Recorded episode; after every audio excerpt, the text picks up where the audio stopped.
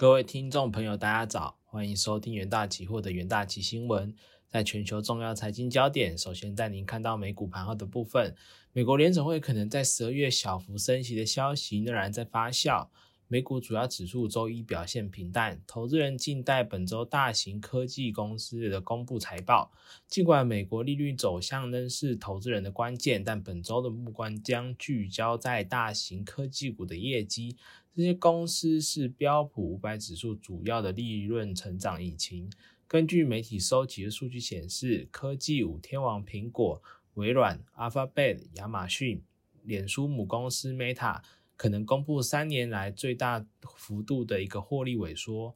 中国方面，尽管中国今日公布第三季国内生产呃生产总值 GDP 成长三点九趴，高于市场预估的三点四趴，但在香港市场人民币与中国股市仍暴跌至二零零八年全球金融危机以来的新低，其中包括阿里巴巴、京都在内的美国上市中概股盘前全面走低。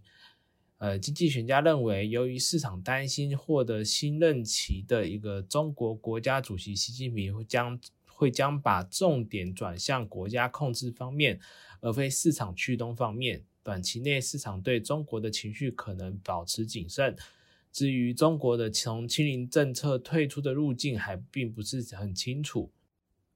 在国际新闻部分，美国十月制造业 PMI 首两年来首度跌破龙枯线，经济衰退讯号浮现。标普全球周一公布的采购经理人指数 PMI 初步调查显示，美国受高通膨与利率上升影响，商业活动趋弱。十月综合与服务业 PMI 连续第四个月萎缩，其中制造业 PMI 更是两年来首次跌破龙枯线，经济衰退讯号浮现。美国十月 Markit PMI 报告，制造业 PMI 初值报四十九点九，低低于市场预期的五十一点一，前值为五十二。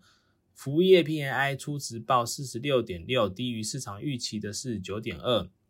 前值为四十九点三。综合 P N I 初值报四十七点三，低于市场预期的四十九点三，前值为四十九点五。十月服务业 P N I 下滑至四十六点六，创下二零二零年五月以来的第二招。呃，报告显示，企业将此归因于客户需求疲弱、利率利率上升与顽固的通膨。而十月制造业 P N I 降至四十九点九，为二零二零年六月以来首次跌破龙枯线。由于制造业与服务业提供商对前前景的看法均出现恶化。导致十月综合 PNI 跌至二零二零年九月以来的新低，该指数以五十为作为龙枯线。下一则国际新闻，IMF 表示欧洲恐陷入更严重的衰退，社会紧张加剧。国际货币基金组织 IMF 周日表示，由于能源危机对呃重创经济。经欧洲部分地区的经济衰退可能会演变成整个欧洲的更严重的衰退，而生活成本的危机恐怕也将引发社会紧张局势加剧。IMF 表示，欧洲前景已显著暗淡，经济成长将大幅放放缓，通膨仍居高不下。而政府提出的新一轮支持仅能部分抵消通膨加剧和能源危机恶化等压力。而 I N F 表示，欧洲自去年开始脱离疫情，但俄乌战争彻底改变了局面，导致通膨飙升，能源价格飙涨，迫使欧洲央行冒着导致经济衰退的风险提升利率，以冷却通膨。欧洲发达经济体成长预估将在二零二三年显著放缓至零点六帕。呃，MAF 同时也预测德国和意大利将在明年陷入衰退。至于该地区的新兴经济体，不包含冲突国家和土耳其，成长预计也将放缓至一点七帕。报告表示，一个关键的近期风险是能源供应进一步的中断。再加上寒冷的冬天，可能严重导致天然气短缺、呃配给问题和更深的经济痛苦。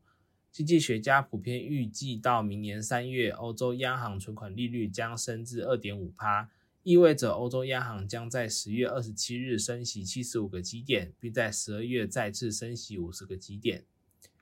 接下来进入三分钟听股期的单元，在资源期货的部分，根据半导体市调机构指出，二零二一年中国占整体半导体市场约三十五趴，但是自给率仅有十六趴，隐含中国半导体市场委托设计的设计案需求庞大，而智源具备四十纳米、二十八纳米及二十二纳米等成熟制程之自有细制裁解决方案。有力抢占中国委托设计市场。研究团队认为，由于美国限制仅仅针对高阶晶片与设计呃与设备出口至中国，对晶专精于成熟制成的 NRE 的资源影响有限。市场乐观看待公司未来发展。十月二十四日，智源期货上涨九点三九趴，起价带量上涨，站上短均。在新兴期货的部分。今年受到高通膨与战争等利空因素影响，消费性电子产品销售不佳。